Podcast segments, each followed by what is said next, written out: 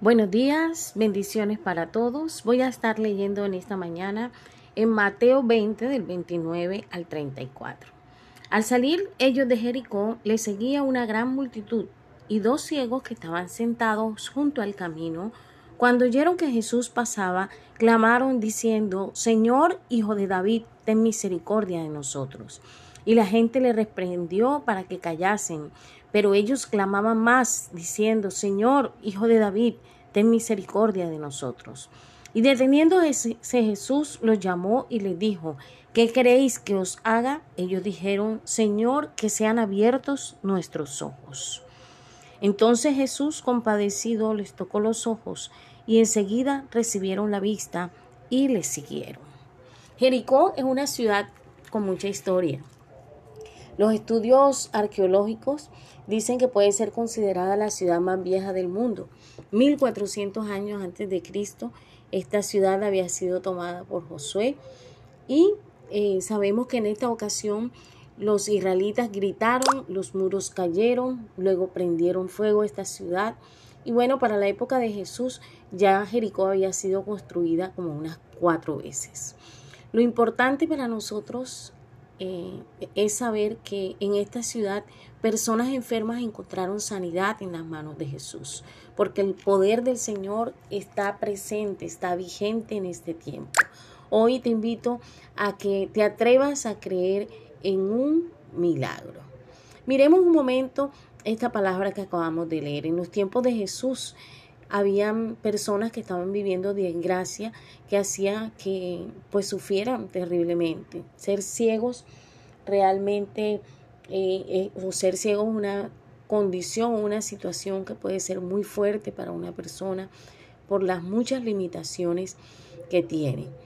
Y eh, en realidad no había en aquella oportunidad para las personas que estaban lisiadas o enfermas eh, grandes oportunidades, había poca atención médica para los casos de ceguera, no se disponía de ningún tipo de tecnología como lo podemos eh, vivir hoy, ¿verdad? Estas personas estaban destinadas a luchar para sobrevivir todos los días, tratando de encontrar a alguien bondadoso que les diera algo para comer.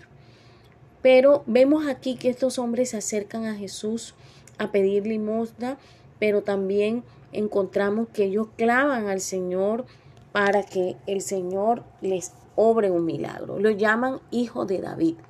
Y esto es interesante porque ya nosotros sabemos que en la genealogía de Jesús se había denotado que David precisamente hacía parte de los ancestros del, del Mesías. No importaba el grado de dificultad que presentaba para esa época la ceguera, ellos dos sabían, estos dos ciegos sabían que Jesús, el Mesías, estaba pasando por allí y no iban a desperdiciar esa oportunidad.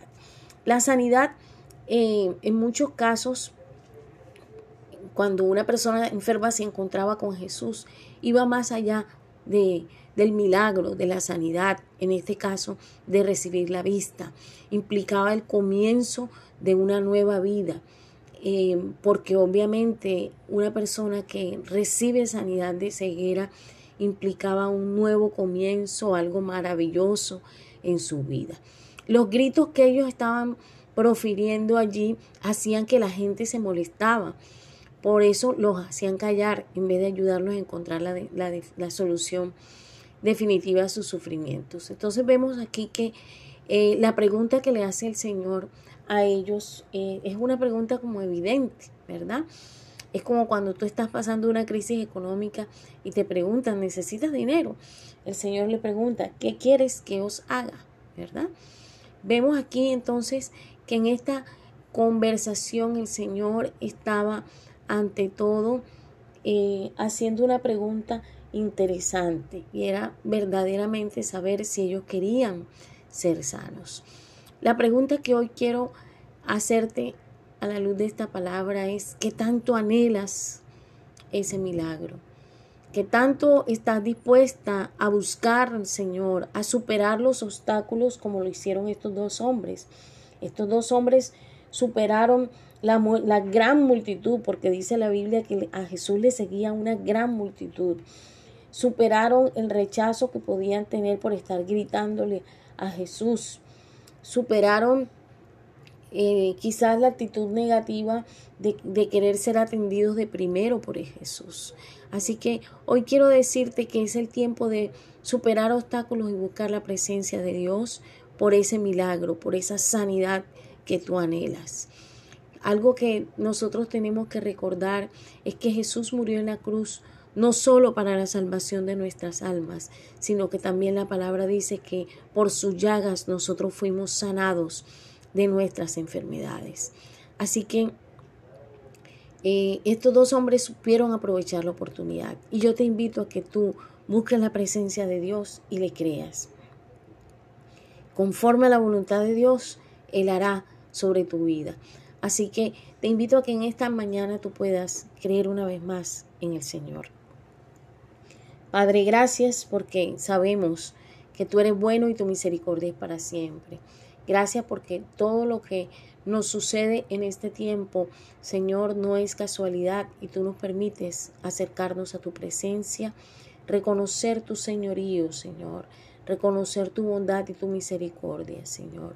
Hoy te rogamos, Dios, en el nombre de Cristo Jesús, que tú actúes conforme a tu poder, conforme a tus propósitos y traigas fortaleza, fe y manifestación de tu poder en medio de nuestras vidas, Señor.